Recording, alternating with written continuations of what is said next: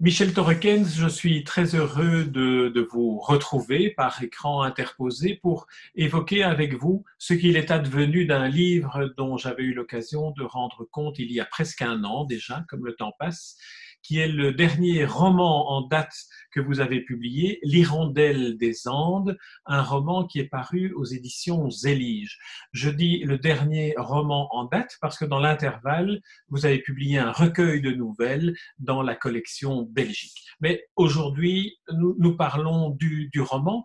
Alors, la première question que je voudrais euh, vous poser, c'est peut-être de nous faire le pitch de ce roman et pas seulement de l'histoire du récit qui est raconté, mais aussi du récit de l'écrivain qui l'a écrit et de la manière dont se sont créés les personnages et, en particulier comment s'est créée l'idée de relier par le destin et la vie de personnages fictifs deux romans, le précédent Le géranium de Monsieur Jean et celui-ci.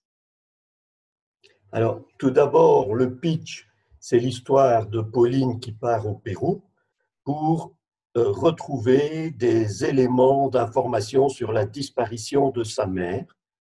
Euh, alors pourquoi ce roman? Parce qu'effectivement, quand j'ai eu terminé le géranium de Monsieur Jean, où il y a une unité de lieu avec un vieux monsieur dans une maison de repos, autour de toute une problématique familiale, j'ai eu envie de changer d'univers de partir dans des espaces très découverts.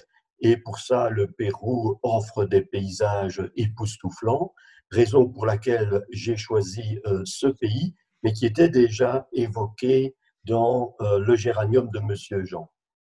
Ça, c'est un premier élément. Deuxième élément, j'avais aussi envie euh, d'écrire un roman où intervenaient beaucoup de femmes.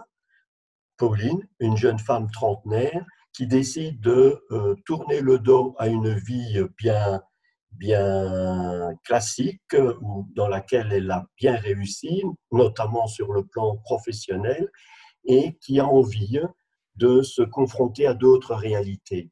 Mais dans son voyage, que j'ai l'habitude de qualifier de Sierra Movi, puisqu'il nous entraîne sur les plateaux euh, euh, de la Sierra péruvienne sur les hauteurs euh, des Andes. Euh, au cours de ce voyage, elle va rencontrer nombre de péruviennes et en particulier des péruviennes villageoises, rurales, de conditions très modestes, qui se battent pour offrir des conditions de vie décentes à leurs enfants. Et cette expérience-là, enfin ces rencontres-là, c'est d'une certaine façon le prolongement d'un reportage que j'avais fait au Pérou avec une ONG et qui m'avait mis en contact avec différentes réalisations, projets euh, autour de l'alimentation, de la santé, du logement et principalement euh, aux des projets relatifs aux enfants. Mais les principales actrices euh, par rapport à ces problématiques, c'était des, c'était des femmes.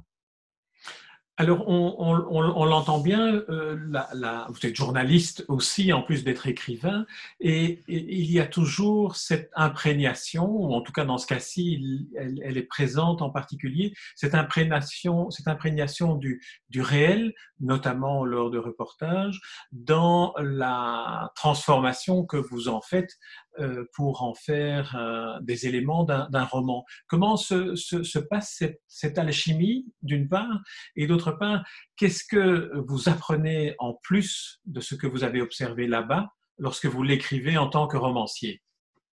Ah, C'est une excellente question.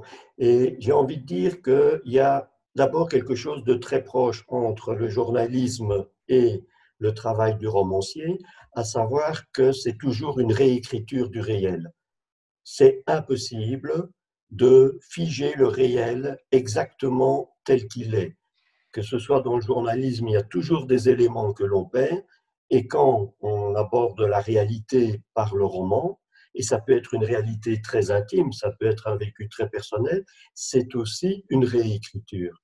La différence, c'est que le travail du journaliste vise à l'objectivité, tandis que le travail du romancier, il est essentiellement subjectif, ce qui permet notamment d'amener euh, des émotions d'amener aussi toute une sensualité qui n'est pas nécessairement présente dans le journalisme, ou en tout cas où les possibilités sont plus limitées. L'espace aussi d'écriture est très différent. Un article est conditionné par un nombre de signes. Dans le roman, on a quasiment carte blanche. Le, journal, le romancier est tout à fait libre de ce qu'il a envie de faire. Un journaliste, pas du tout. Il n'a pas cette euh, autonomie, cette, euh, même par rapport, non, non seulement par rapport à la ligne rédactionnelle de son journal, mais aussi par rapport à son public. Par contre, le roman offre une liberté absolue au, au romancier. Et ça, c'est un luxe extraordinaire, un plaisir aussi. Euh, on se sent un peu démurge, on peut sauver son personnage, on peut le condamner, on peut lui prêter les pires euh, sentiments, on peut euh, l'habiller des, meilleures qualités, on a une totale liberté. Est-ce que lorsque vous avez imaginé ce personnage de Pauline et vous l'avez associé à plusieurs, j'imagine, des, femmes que vous avez rencontrées là-bas. Euh, Pauline et en particulier sa mère à la recherche de laquelle euh, euh, elle est partie d'une certaine manière. Le voyage de Pauline est un voyage qu'elle effectue, une sorte de voyage initiatique qu'elle effectue à la recherche de sa mère qui qu'elle a perdu de vue et qui l'a abandonnée lorsqu'elle était enfant pour pour resituer un peu les, les enjeux dramatiques, parce que là aussi, c'est une différence entre le journalisme objectif, entre guillemets, et le roman. C'est la part de, la tension dramatique que le romancier a presque besoin d'utiliser pour euh, mettre davantage de relief sur ses personnages. Alors, comment, comment est-ce que vous, vous avez procédé et comment est-ce que vous avez fait les, choix de la tension dramatique en regard de la réalité que vous avez observée et de, ce que vous vouliez faire savoir de vos personnages? La tension dramatique euh, liée au personnage de la mère de Pauline qui s'appelle Hélène, Elena pour les Péruviens, euh, la tension dramatique liée à ce personnage, c'est une tension dramatique que j'ai vécue comme journaliste quand j'étais dans les pays du Sud des pays euh, très pauvres, comme on le sait. Euh, et parfois, il m'est arrivé de me dire quel est le sens de ma présence dans ces pays alors que j'ai deux jeunes enfants en Belgique. Et parfois, j'ai été pris de peur quasi existentielle, viscérale, en me disant si je suis renversé simplement par une voiture, par exemple, je vais me retrouver dans un hôpital où je risque d'être très mal soigné et euh, est-ce que je rentrerai euh, en Belgique ou bien dans quelles conditions? Et donc c'est euh, c'est cette tension dramatique de tous ces gens qui consacrent une partie de leur existence à aller dans des zones très compliquées. Bon, dans mon cas, c'était plutôt confortable. Hein. La peur que j'ai eue était minime. Mais par contre, dans le cas d'Elena, elle est au Pérou au moment où règne le Sentier Lumineux, qui est un groupe terroriste, qui commettait pas mal d'exactions vis-à-vis des populations civiles. Et donc, elle est confrontée à cette violence. Et donc, il y a cette tension liée à l'engagement de Pauline, qui prend des risques pour sauver des familles, elle est infirmière là-bas, pour euh, sauver des familles euh, présentes dans ce contexte-là, en ayant ses enfants qui sont restés en Belgique. Et alors, il y a la tension liée à la violence propre euh, au sentier lumineux. Et puis il y a sa disparition. À un moment donné, elle ne revient plus en Belgique. Elle a disparu des radars et on ne sait pas trop bien pourquoi. Et là, c'est euh, le suspense narratif propre euh, au devenir d'Elena. Et Pauline, qui était dans la famille celle qui avait le plus de mal à accepter le départ de sa mère, est finalement celle qui va faire euh, la démarche de partir à la recherche de la mère. D'ailleurs, on m'a parfois euh, interrogé sur le fait que le père n'était pas parti. Et beaucoup de, lecteurs euh, se demandaient, trouvaient que c'était pas possible que le père ne soit pas parti à la recherche de cette femme. Mais voilà, il avait à s'occuper de ses enfants. il ne savait pas dans quel pays il allait débarquer. Euh, tout le monde n'est pas prêt à effectuer ce genre de voyage. Euh, et peut-être que lui savait ce qui était arrivé à sa femme. On n'est pas au courant. Il y a un mystère autour de cela. Et on verra si euh, le roman, L'Hirondelle des Andes, va lever ce mystère ou pas. Ça, c'est au lecteur de le découvrir. Mais la tension dramatique la plus euh, romanesque, je dirais, est aussi celle qui euh, participe de, ces questionnements de, de, Pauline, qui veut aussi savoir quelle est la raison pour laquelle une mère abandonne ses enfants, euh, qui étaient des enfants en bas âge à l'époque, bien entendu aux soins, aux soins de leur père, donc c'est pas un abandon total, mais il fallait quand même identifier une motivation assez forte pour justifier aux yeux d'un enfant que sa propre maman l'abandonne au, profit de, cette vocation-là. Il y a quelque chose d'assez euh, euh, mystique et d'assez intégral dans cette, dans cette démarche. Je ne dirais pas mystique, mais en tout cas idéaliste. Euh, on retrouve la même, euh, le même dilemme, la même tension dans une bande dessinée qui est sortie euh, de, entre-temps, qui, est de Juliette Van Estendal et qui s'appelle Les deux Pénélopes.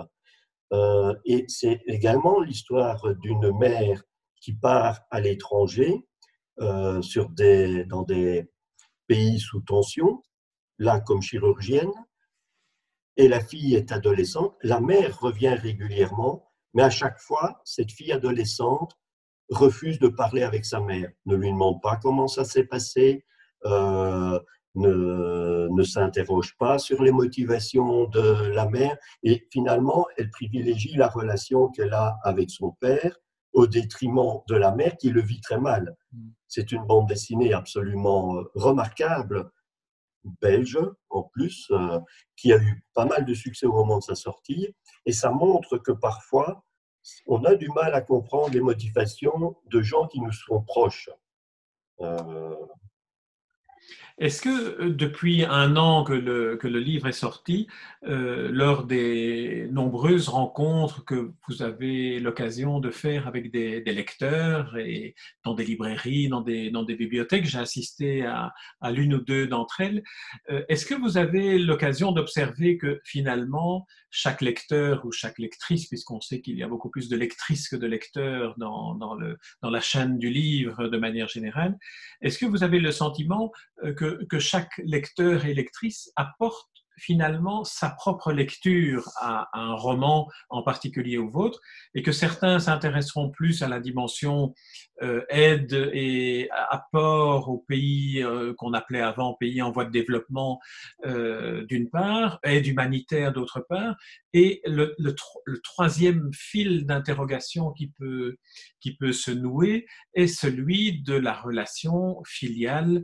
et euh, de ce qu'est une, euh, une, une, relation familiale. Est-ce qu'on doit sacrifier à la famille une vocation ou est-ce que la vocation doit prévaloir? Alors comment est-ce que se répartissaient les, les, lectures de, de, votre roman ou peut-être d'autres lectures d'ailleurs que vous allez nous dévoiler? Ce qui m'a surpris, c'est que dans mon esprit, le fil conducteur, le personnage central, c'est Pauline notamment parce qu'elle a cette capacité à tourner le dos à sa vie euh, de fonctionnaire européenne qui vit dans un certain luxe et qui va se confronter à des réalités très différentes. Ce que beaucoup de femmes autour de moi, entre 25 et 35 ans, font. Euh, elles montrent cette volonté farouche de se réaliser pleinement, que ce soit au niveau familial, au niveau professionnel, au niveau artistique, et qui ont cette capacité à changer complètement de vie. Pour moi, c'était ça l'axe le plus fort. Et dans les rencontres, ce qui m'a le plus étonné, c'est que, suivant les lecteurs, ils vont plutôt retenir la position de la mère en se posant des questions par rapport à ses choix. Bien sûr, celle de Pauline.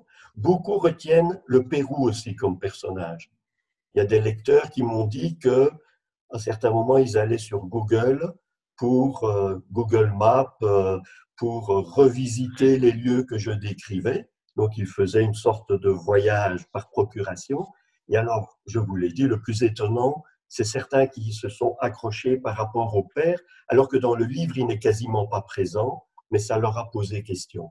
il y a quelques personnages aussi euh, péruviens, des femmes qui appartiennent notamment, il y a une scène de distribution de lait.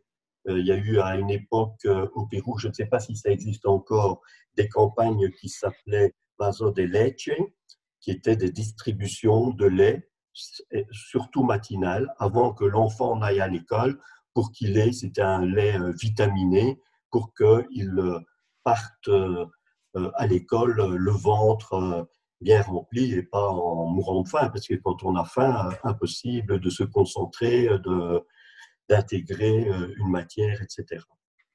Alors, ma dernière question va porter sur euh, le, destin du livre en tant que livre. Euh, paru il y a un an, quelle est votre appréciation de, la manière dont un livre comme le vôtre, un livre d'un écrivain belge, euh, édité par un éditeur français Elige, distribué en Belgique, et ayant traversé par ailleurs euh, la, pandémie, le confinement et, toutes les difficultés de, contact présentiel et, d'ouverture euh, et de fermeture de librairies, de bibliothèques et de lieux de lecture, comment avez-vous, comment décririez-vous le destin euh, particulier de ce livre-là? Alors, d'une manière générale, sauf si on est publié dans une structure importante avec un service de presse euh, euh, fort important avec des gens qui sont derrière pour porter le livre auprès des libraires et auprès euh, de la presse. En général, en Belgique, l'écrivain doit être le compagnon de son livre. Il doit le faire connaître, il doit aller le plus possible à gauche, à droite pour rencontrer le public. Et par rapport au confinement, plus le confinement que la pandémie. Euh, le confinement m'a mis dans une situation où trois rencontres ont été supprimées. Euh, finalement, elles sont reprogrammées cet automne, donc ça va être curieux pour moi parce que finalement, je vais me retrouver dans ces rencontres avec deux livres à défendre alors que je devrais plutôt être sur un seul livre mais j'ai vécu une expérience de rencontre sur Internet euh, qui était bricolée via Skype, mais avec la surprise qui était présent parmi euh, le public euh, une personne qui vivait au Chili et une autre qui vivait au Canada. Or, la rencontre devait se tenir à Scarbeck. Elle a eu lieu entre-temps, mais à Scarbeck, personne n'aurait fait le déplacement depuis le Chili ou depuis le Canada. Et donc, je me dis que ce confinement, outre tous les drames euh, qu'il a entraînés et avec la pandémie, euh, ce confinement a peut-être permis de découvrir d'autres manières d'aller vers le public.